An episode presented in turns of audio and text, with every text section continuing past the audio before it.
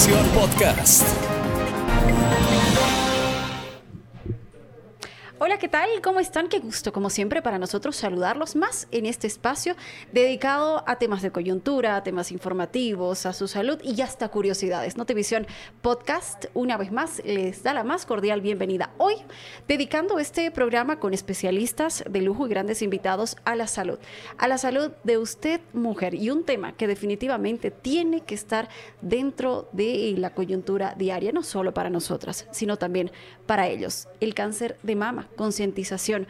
¿Cuántas mujeres tienen esta enfermedad en Bolivia? Sí, la cifra es muy alta y la cifra también es alta a nivel de mortalidad, no solo en Bolivia, sino en el mundo. Hoy quiero de inmediato saludar a nuestro invitado y agradecerle de antemano por acompañarnos. Es el doctor Juan Pablo Mendieta Barrios. Él es especialista en ginecología, obstetricia, patología mamaria y cirugía de mama. Nos acompaña. Bienvenido, doctor. Hola, buenos días. Un gusto, muy feliz de estar aquí con todos ustedes, de participar en Notivisión Podcast y pues feliz de poder hablar de un tema tan importante que en todo el mes pasado ha estado en boga de todo, de todo Bolivia y pues aquí a tus, a tus manos. Evidentemente, octubre es el mes en el que mayor impulso se le da a este tema, al cáncer de mama, pero es un tema que no tiene que pasar desapercibido todos los días del año y en todo momento. Sí, porque es una enfermedad, parte de conocimiento y parte de que también tengamos el acceso, ¿verdad, doctor? La accesibilidad como mujeres a un examen, a una revisión y que incluso tengamos el conocimiento personal de poder hacerlo en casa, el autoexamen, que parte de ahí. Sí, exacto. en octubre, pues es el, el, 19 de octubre la fecha en la que se hace la concientización a nivel mundial sobre esta enfermedad. Pero como tú dices, no tiene que ser algo de solamente octubre o solamente un día. Tiene que ser algo de todos los días, todo el año. Siempre tratando nosotros de concientizar, dar educación a las mujeres y nuestro esfuerzo poniendo un granito de arena para que todas las mujeres puedan tener un acceso más fácil a estudios que muchas veces no son permitidos en la seguridad social o en la parte privada son un poco restrictivos. Evidentemente, o, el tema que de económico, ¿verdad? Que son eh, estudios que pueden a veces no estar al alcance de las manos de, de las mujeres, pero qué importante es que desde la edad temprana podamos hablar de esto, que nuestras niñas, nuestras adolescentes entiendan lo que es, claro, para poder evitar problemas a, futuro y además mortalidad, que es lo más, más importante, ¿verdad? Evitar esto. Eh, doctor, arranquemos con esta consulta inicial. ¿Desde qué edad las mujeres deberíamos tener conciencia de la existencia de esta enfermedad y de los autoexámenes? Bueno, en realidad siempre hablar con desde niñas, ¿no? Que las, las mamás, los padres hablen con sus hijos, hijas sobre las enfermedades que pueden existir, enseñarles que no siempre tienen que esperar a sentirse mal para acudir a un médico. Esa es una cultura que en Bolivia pues no la tenemos, la de control médico estando sano. Claro. Que acudimos al médico cuando estamos enfermos. Y bueno, específicamente sobre esta enfermedad, a partir de los 18 años se recomienda hacer la autoevaluación mamaria.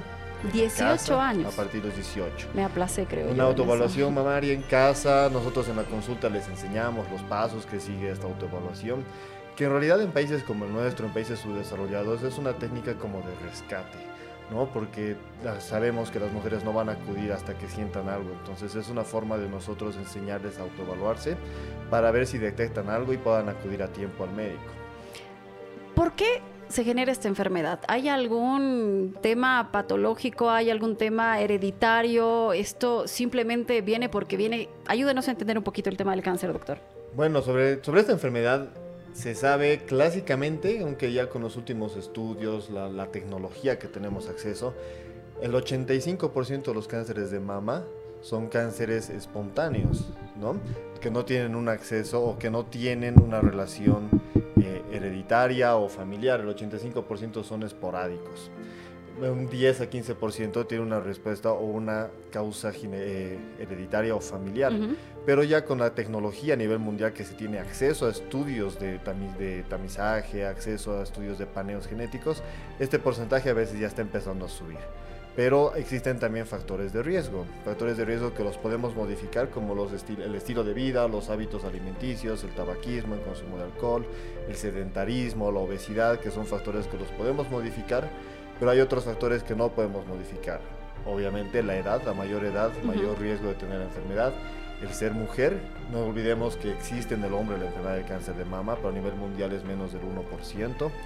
Eh, factores como la edad en la que nació el primer hijo, la edad a la que empezó a tener menstruaciones, la edad a la que llegó la menopausia, que son factores que no los podemos modificar, pero hay que tenerlos en cuenta. ¿Se puede prevenir? ¿Se puede controlar? Eh, hablar de cáncer de mama es hablar directamente de mortalidad. Me gustaría que, hablemos de esto, doctor, porque evidentemente para nosotras las mujeres es un tema muy complicado, muy delicado y es hasta terrorífico, si vale el término.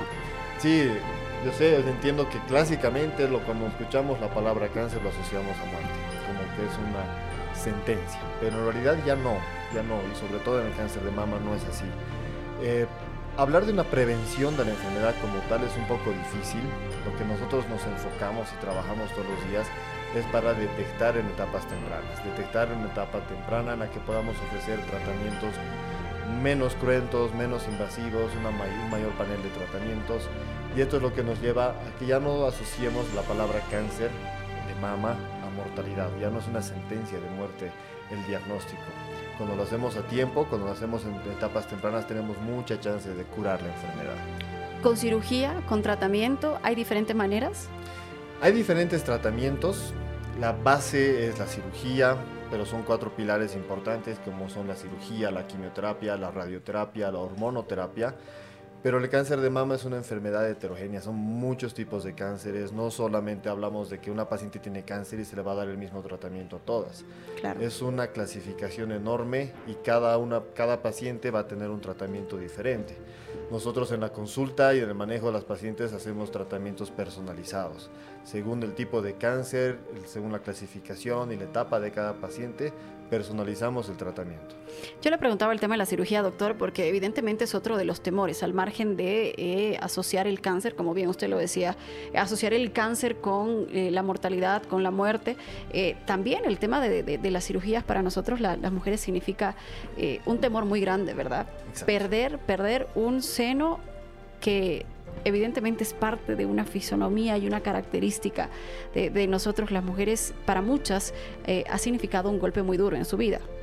Seguro que sí, es un golpe, es un golpe duro, como tú dices. Eh, es, algún, es un beneficio que a veces cuando nosotros detectamos la, enfermedad en etapas tempranas podemos evitar o podemos optar por otro tipo de cirugías que no se llegue este, a hacer la mastectomía, que es sacar la glándula por completo en una etapa temprana, obviamente con criterios que pueda tener la paciente, se le puede ofrecer una cirugía conservadora de mama, en la que se utilizan unas técnicas de oncoplastía para remodelar, pero no se llega a quitar la mama por completo. Obviamente esto, dependiendo la etapa en la que se detecte, la característica y algunos criterios de la paciente. No, pasa, no lo podemos ofrecer al 100% de las pacientes, pero actualmente a la gran mayoría pueden ser candidatas a una conservación de mama en este tema de, hacer la mastectomía que digamos cuando se tiene que llegar a hacer, siempre trabajamos en conjunto con un equipo de psiconcología, equipo de tanatología, porque también la parte emocional, la parte psicológica es muy importante en este tipo de enfermedades. Definitivamente, y un acompañamiento que tendría que existir de manera constante de la pareja, de la familia, de los hijos, del entorno cercano para eh, esta mujer que padezca pues o que tenga que atravesar este todo este procedimiento, ¿cierto? Porque volvemos al, mismo punto. Al, tratarse de una enfermedad que genera muchísimo temor en las mujeres, pues nos da miedo ir al doctor, miedo de que nos digan, sí, usted tiene cáncer. Y para eso, pues sí, se necesita definitivamente un respaldo psicológico y un respaldo del, entorno familiar. A ver, volvamos al inicio de esta entrevista, doctor. Nuevamente, los autoexámenes. A veces pecamos las mujeres, pese a toda la modernidad que podamos decir y que estamos al día con, con TikTok, con WhatsApp, con Instagram y con todo lo que, lo que usted quiera, doctor, eh, con estos temas todavía estamos tal vez por ese mismo temor retrasadas. Y, vamos a incluir un montón de mujeres, incluida la servidora, que tenemos temor a realizarnos ese autoexamen, evidentemente con la conciencia de tener que acudir a un médico. Sí, la verdad que es algo con lo que nosotros nos enfrentamos todos los días, el miedo. Y creo que eso va en toda la población, varones, mujeres, el miedo de asistir al médico para no enterarnos de algo pero es lo que tratamos nosotros de concientizar, de enseñar a las mujeres, a todas nuestras pacientes. La autoevaluación es muy importante, ya les decía, a partir de los 18 años hacerla una vez al mes. Este, y a partir de cierta edad, que ya nosotros las, las, orientamos, a partir de los 40 años las mujeres requieren hacerse una mamografía. Esto puede variar según algunos antecedentes familiares. A partir de los 25 años se recomienda que acudan a consultas especializadas. Eh, a partir de los 30 años en mujeres que tengan alguna sintomatología inicial con las ecografías. Y nosotros siempre tratando de tranquilizar, de orientar, nos gusta siempre cuando van con la pareja o van con los hijos para poderles enseñar qué es todo esto, para perder el miedo de acudir al médico, perder el miedo de acudir estando sanos, para no enterarnos de algo, es algo que tenemos que romper esa barrera. Parte de, de, nuestra cultura y el cambio que tendríamos que hacer. ¿Qué signos una mujer tendría que notar o detectar en ese autoexamen o dentro de algunas otras características para decir, ok, aquí está pasando algo, debo ir al médico? Bueno, primero lo que recomendaba hacerla una sola vez al mes. ¿Por qué? Porque yo tengo pacientes en la consulta que se, me dicen que se hacen todos los días o se hacen dos veces a la semana o tres si me hago, si se hacen el examen todos los días o dos veces a la semana, van a palpar una, bolita, van a palpar un bulto, al día siguiente va a seguir y todos los días lo van se va a hacer natural, se va a hacer normal. y van a pensar que eso está todos los días, entonces es normal. Si se hace una sola vez al mes va a haber un cambio drástico, se va a notar, esto no estaba hace un mes y apareció ahora, entonces van a acudir al médico. Y otros síntomas son eh, la retracción de la piel o la retracción del pezón, que se, que se hundan. Para adentro. Que hay algún cambio en la coloración, que puede haber la piel de naranja, se llama, que es cuando se ve como puntitos justamente como la naranja, que nos muestra un edema de la piel. el, cambio de coloración rojiza o eritema en la líquido piel. Líquido que pueda fluir de los líquido que pueda salir por los pezones. Cualquier tipo de líquido debe llamar la atención y acudir inmediatamente. El que más nos asusta y el que más nos llama la atención es que salga sangre por el pezón que se palpen alguna bolita que no estaba antes o que directamente a veces ya se vea la bola sin necesidad de palparla, hay una asimetría entre un seno y el otro, son signos que nos tienen que llevar al médico. Definitivamente, cuán importante es que tengamos conciencia de los autoexámenes y, no solamente eh, ir al médico cuando ya sintamos algo o tengamos algo visible, sino la prevención. Evidentemente, es una enfermedad que conlleva un proceso, un procedimiento, un tratamiento, muchas veces cirugía, pero esto puede ser más tratable y superable si es que usted acude de manera consciente a los exámenes. Doctor, le agradezco muchísimo por haber estado con nosotros. No, muchas gracias a ti, al canal por la invitación. Muy feliz de participar en el podcast. Lo vamos a buscar en, las redes sociales. Claro que sí, me pueden encontrar en Facebook y en Instagram como Dr. Juan Pablo Mendieta Barrios.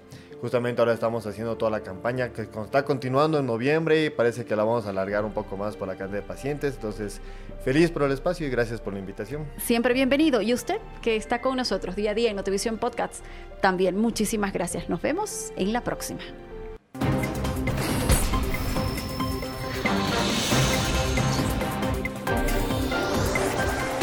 Notivisión Podcast.